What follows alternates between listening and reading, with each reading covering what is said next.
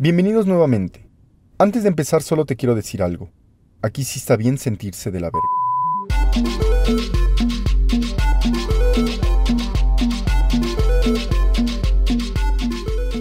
Existen situaciones que son increíbles y que no pueden responderse de manera lógica o probarse de manera científica.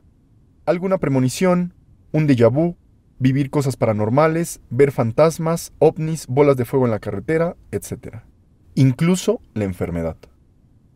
Antes de llevar psicoanálisis, mi rostro estaba muy herido por la rosácea. Tenía abierta la piel, estaba lleno de pústulas, algunas escamas y como diminutas varices en toda mi cara. ¿Pero qué es la rosácea? Es una enfermedad crónica que afecta la piel, otras veces los ojos. También provoca piel rojiza y protuberancias pequeñas y llenas de pus en el rostro. La rosácea es más común entre las mujeres y las personas de piel clara, cosa que ya salta de inmediato porque no soy mujer ni tampoco soy blanco, al menos que yo sepa.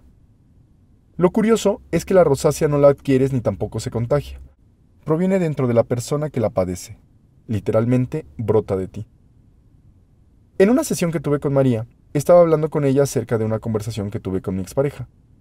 En dicha plática estaba frustrado porque había pasado por tres dermatólogos, había gastado mucho dinero e incluso me había endeudado y mi piel no mejoraba. Mi expareja me dijo, ¿no has pensado que es una manifestación de tu cuerpo? ¿Cómo? le pregunté. Sí, has luchado toda tu vida por no ser como tu padre y ahora tu cuerpo, de manera visual, te dice que eres diferente a él. No creo que sea casualidad que tu rosácea solo te afecte en la cara.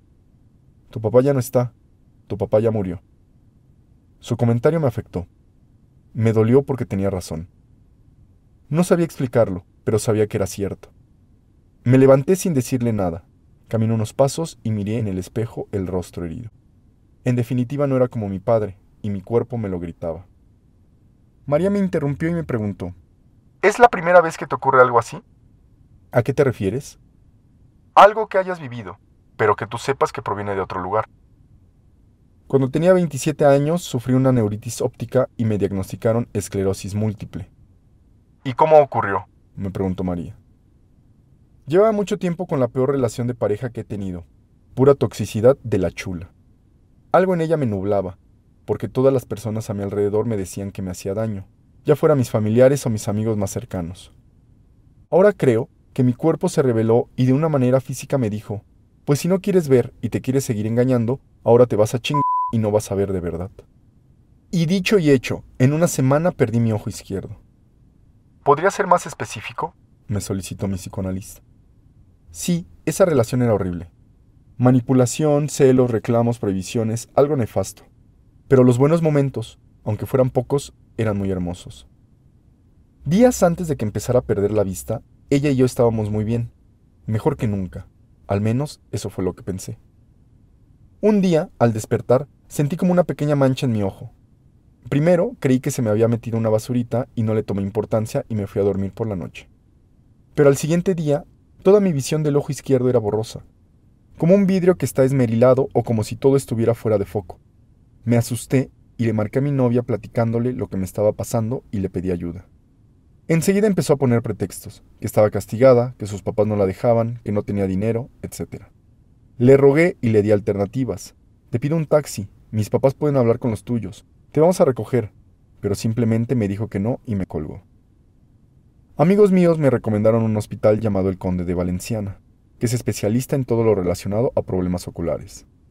Al llegar al hospital me canalizaron con un oftalmólogo. Él me dijo que mi ojo estaba sano, pero no sabía por qué no veía. Enseguida solicitó la ayuda de varios doctores y me canalizaron con una neurooftalmóloga. Cuando tuve la cita con la neurooftalmóloga, mi ojo izquierdo ya no veía nada, todo era tinieblas. Ella me mandó a hacer muchos estudios, tomografías, muestras de sangre, cultivos, etc. Y ese mismo día me inyectó en mi ojo esteroides porque el dolor que sentía era insoportable. Me daba la impresión de que iba a explotar. Cuando al fin tuve todos los primeros estudios, se los mostré, pero todo se veía normal. Así que pasaron a realizarme uno llamado campos visuales y otro que era mini fotografías de mis ojos con un reactivo inyectado. No recuerdo el nombre de este último, al finalizarlos, el resultado arrojó que se estaba pasando al ojo derecho. A esa velocidad me quedaría ciego en muy pocos días. La neurooftalmóloga me pidió que tenía que ingresar a urgencias en un hospital de tercer nivel. Había pasado una semana desde el primer síntoma y seguí insistiéndole a mi pareja que me acompañara, que me visitara, pero siempre se rehusó. Ahora argumentaba que estaba en depresión y que no podía salir de casa. No lo podía entender. La necesitaba. Tenía miedo y sentía un terrible abandono. Ingresé a urgencias y parecía que ahora era un paciente en la serie de Doctor House. Venían miles de doctores, con especialidades que nunca había escuchado. Hablaban entre ellos tratando de diagnosticarme, pero nadie sabía lo que me estaba ocurriendo.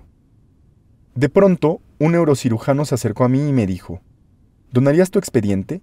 Sé que no es el mejor momento para decírtelo, pero lo que te está ocurriendo es muy raro. Y en este hospital también es escuela, y si a otra persona le ocurriera lo mismo, podría ser de gran ayuda. Ahí de verdad me cagué. ¿Qué me ocurría? ¿Era tan grave que me pedían que donara mi expediente? Firmé, quería ayudar y no deseaba que otra persona pasara por lo mismo. Al paso de los días, y sin mejora alguna, los doctores llegaron a tres posibilidades. Un tumor en la cabeza muy pequeño y que habría que operar, una bacteria o un virus, pero que aún no habían identificado, o esclerosis múltiple. Esta última y el tumor no lo podían probar sino hasta después de dos días en lo que reparaban el resonador magnético. ¿Pero qué creen que sea? Y su respuesta fue, lo más seguro es que sea esclerosis múltiple, y queremos empezar tratamiento para ver si mejoras. El tratamiento fue bolos de esteroides altas dosis. Autoricé y al poco tiempo mi cuerpo estaba deshecho por el medicamento, y no me podía mover. Pero poco a poco comencé a mejorar. La ceguera del ojo derecho se detuvo y volví a ver un poco de mi ojo izquierdo. Seguía viendo fuera de foco y perdí como un 90% de visión de dicho órgano, pero ya no era tinieblas. Cuando el resonador magnético estaba arreglado, me realizaron el estudio y confirmaron el diagnóstico. Esclerosis múltiple, porque en mi cerebro tenía lesiones desmielinizantes. En la vida había escuchado eso. Todo lo relacionado a esa enfermedad era desconocido. Lo único que me dejaron claro es que era crónica y no había cura. Salí deshecho del hospital, y justo ese día mi expareja me mandó un WhatsApp. Hola, ¿cómo estás? ¿Podemos hablar? En las dos semanas que estuve internado no había sabido nada de ella, como si me hubiera muerto, o ella me hubiera enterrado. Y así como si nada, me escribió que me extrañaba, que era su vida y que me amaba. De manera tajante le dije, acabo de salir del hospital, hablemos, pero solo lo haré de frente y nunca quiso. Me resulta de las personas más cobardes que he conocido. Pasaron los días y ella me marcó por teléfono para cortarme. Me explicó que me amaba, que era la relación más hermosa que jamás haya tenido, que éramos perfectos juntos, pero que no podía estar a mi lado porque no podía con su fuerte depresión. No quería escucharla más. Sentía que solo eran mentiras que me decía para protegerse y no sentir culpa. Exploté, y le dije algo que me arrepiento todavía. Maldigo el día en que te conocí. No quiero volver a saber de ti y le colgué. A la semana de lo ocurrido me volvió a escribir diciéndome que me amaba, pero que no podía estar a mi lado. Obvio lo borré y no volví a saber nada de ella. Creo que solo quería una disculpa, hablar, entender qué fue lo que pasó. Siempre me quedó la duda. ¿Había alguien más? ¿Tuvo miedo de estar con un enfermo? Aunque nunca supo lo que me pasó. Pudo ser incluso una gripe, no lo sé o de verdad entró en depresión. Me cuesta creerlo porque siempre que algo estaba mal en su vida y las cosas no le salían como lo quería, argumentaba eso. Pero quizás sí lo estaba. Cuatro años estuve tratado como enfermo de esclerosis múltiple. Aún no puedo creer lo que te voy a contar, pero al cuarto año de practicarme mi resonancia magnética de rutina, algo increíble pasó. Le entregué a mi neurólogo mi resonancia y de pronto su rostro, al estar viendo el estudio, cambió. Respiró se tomó un momento y me dijo, no sé qué pasó, pero estás curado. ¿Curado? le dije. Sí, médicamente no tienes esclerosis múltiple ya. Lo peor es que no existe una manera científica para que te diga por qué ocurrió, pero algo hiciste.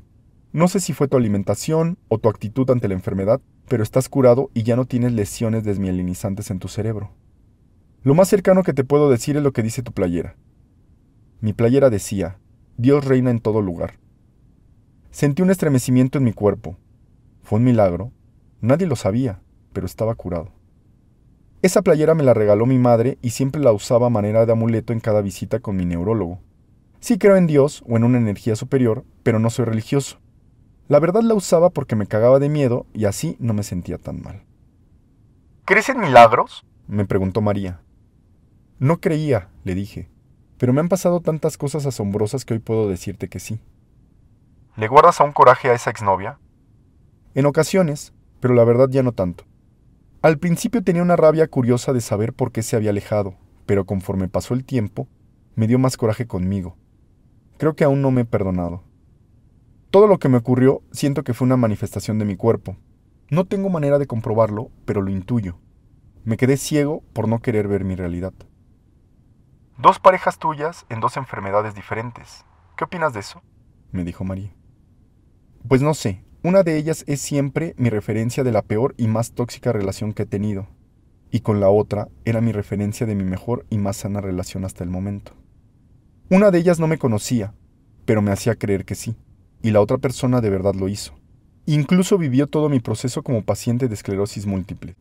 Que no pudiera hablar bien, que me cayera por falta de fuerza en mis piernas o que no pudiera mover mis brazos.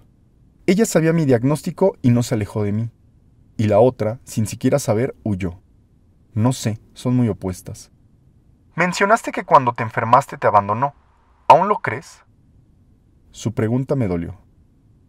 Lo creí por mucho tiempo. Era más fácil estar molesto con ella que conmigo. Pero la verdad es que poco a poco me di cuenta que el que se abandonó fui yo mismo. Descuidé mi persona, y entré en una dinámica de pareja destructiva y por ende caí en un abismo emocional. ¿Cómo te sientes ahorita? Muy bien, muy tranquilo. No había hablado de esto hace mucho tiempo. Vamos a terminar la sesión. Hasta luego. Linda semana. Y María me colgó. Y así terminé otra sesión de psicoanálisis. Entre recuerdos buenos y malos de mis exparejas, anécdotas de enfermedades y una curiosidad mística de que quizás en ambos casos hayan sido manifestaciones emocionales o mentales. Pues bueno, eso es todo. Espero que te hayas entretenido. Si te hice reír o te dejé pensando, eso ya es un lujo para mí. Hasta luego.